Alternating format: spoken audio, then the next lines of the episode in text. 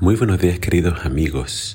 Hoy en Primero Dios te invito a que juntos leamos Primera de Corintios capítulo 16. Dice así la palabra de Dios. Ahora bien, consideremos la pregunta acerca del dinero que se está juntando para el pueblo de Dios en Jerusalén. Deberían seguir el mismo procedimiento que les di a las iglesias de Galacia. El primer día de cada semana, cada uno debería separar una parte del dinero que ha ganado no esperen hasta que llegue yo para luego tratar de reunirlo todo de golpe. Cuando yo vaya, escribiré cartas de recomendación para que los mensajeros que ustedes escojan, como encargados de entregar su ofrenda en Jerusalén. Y si parece oportuno que yo también vaya, ellos pueden viajar conmigo. Los visitaré después de haber ido a Macedonia, pues estoy pensando pasar por Macedonia.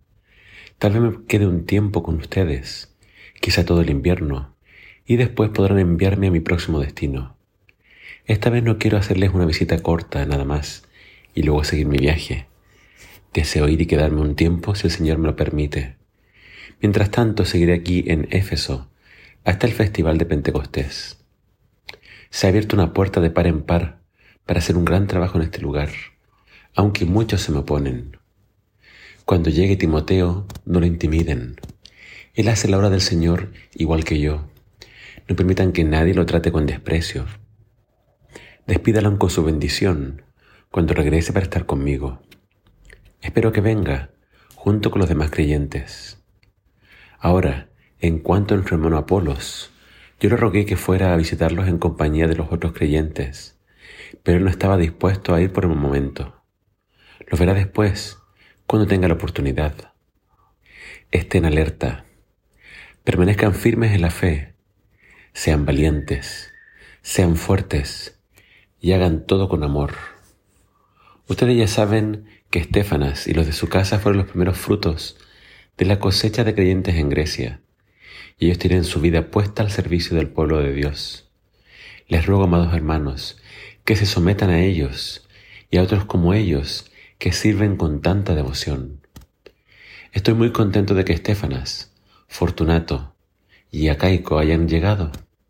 Ellos me han dado la ayuda que ustedes no pudieron darme al no estar aquí.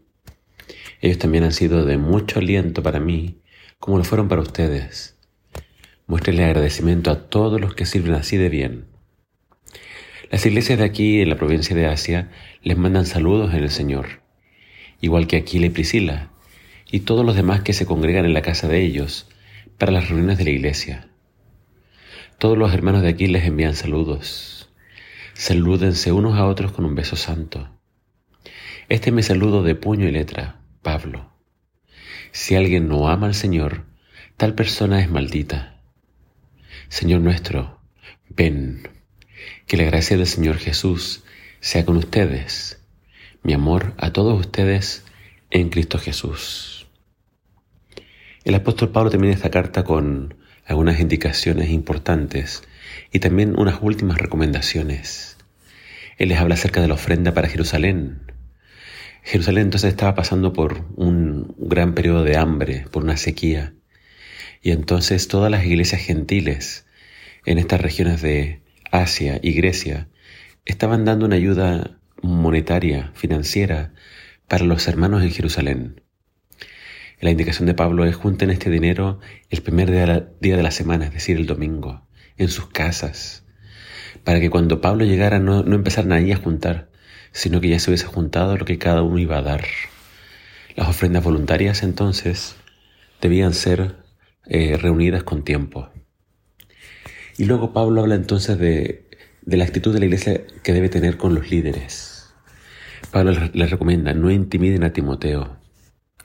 Es decir, quizás la iglesia tenía características de ser un poco dura en tiempos o no muy eh, quizás recibidora. Y al ver a Timoteo quizás más joven y quizás más tímido, lo podían intimidar. Pablo le dice, no lo hagan porque él es un siervo de Dios al igual que yo. Y vemos que también se le pide que a la iglesia que respete a Estefanas. Entonces nuevamente vemos eh, esta actitud de la iglesia, que en momentos quizás podía no ser muy hospitalaria, o no muy buena para someterse, Pablo invita entonces a la iglesia a someterse a los líderes, a todos los que trabajan para el Señor con ahínco.